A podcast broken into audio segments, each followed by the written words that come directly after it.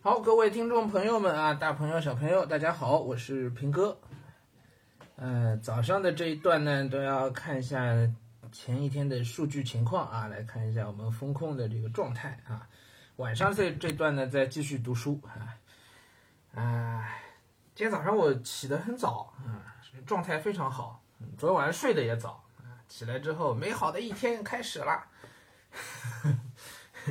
今天去那个到女儿房间，就叫醒她，呃，不是叫醒她，就她已经醒了。我早上过去跟她拉窗帘打招呼，我把窗帘一拉，我说：“哎，美好的一天。”我是让她接后半句嘛，对吧？她之前老说美好的一天又开始啦，嗯，结果我今天说美好的一天，窗帘一拉，她说我要睡觉。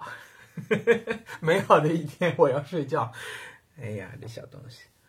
嗯，好，四月一号啊，昨天愚人节啊，昨天愚人节各种假消息到处乱飞啊，嗯，但大家一眼也都能识别出来，这都是愚人节的玩笑，是吧？四月一日零时到二十四时，上海新增两百六十例本土新冠确诊病例，新增六千零五十一例本土无症状感染者，数据又回升了。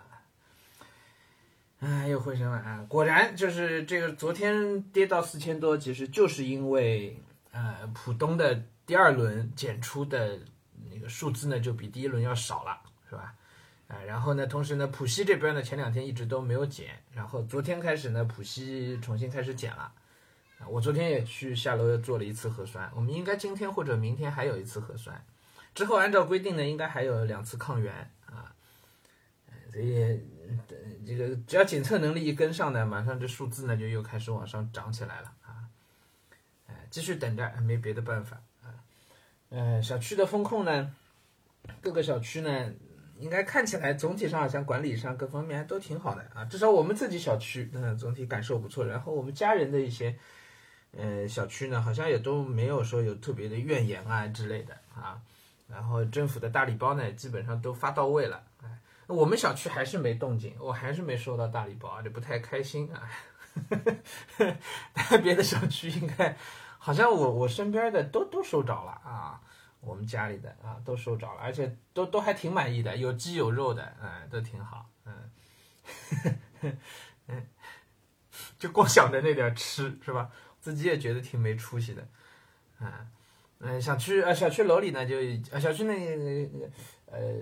这个公共空间的里头就都已经没有人了啊，然后垃圾呢每天定时定点投放，他会把那个小区工作人员会把那个垃圾桶给放到我们楼道里边，然后呢我们每天五点半到六点半一个小时时间扔垃圾，啊也就不分类了，我们直接就袋装化，全部一个个塑料袋扔进去，然后他们会有专门的这个清理员分类来帮我们把这个垃圾再再给处理掉啊，所以生活上虽然封在楼里头啊，但生活上各方面好像也没有什么特别的影响。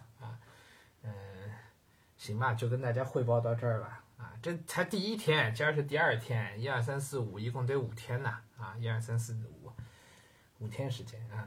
那希望能够这五天过了，希望就能好好起来啊。我现在看到比较理想的状况呢，应该就是五天之后小区没有出现阳性，一一例阳性都没有。那么理论上这个小区如果周边一圈也都没有的话，周边一圈如果有，那就会跟着一起进入管控。如果周边一圈都没有的话呢，那么就会进入到叫叫防范区，对，就会成为防范区。防范区的话呢，就就相当于就是解封了，啊，但是所有以后到这个公开场所呢、公共场合呢，都要去扫那个场所码，应该是这样的，啊，好吧。所以如果那个哦，如果是风风呃风险防范区的话，应该还是要在七天居家隔离，对吧？自主居家隔离啊。反正我估计比较乐观一点的话，到十二号左右。我们应该能自己从小区里出来，但是办公室那边到什么情况也就不知道了。我得等到四月五号啊结束之后，我再去问办公室那边的情况啊啊！但是放心，我们这段时间节目会陆陆续续的这个更新起来啊，陆陆续续。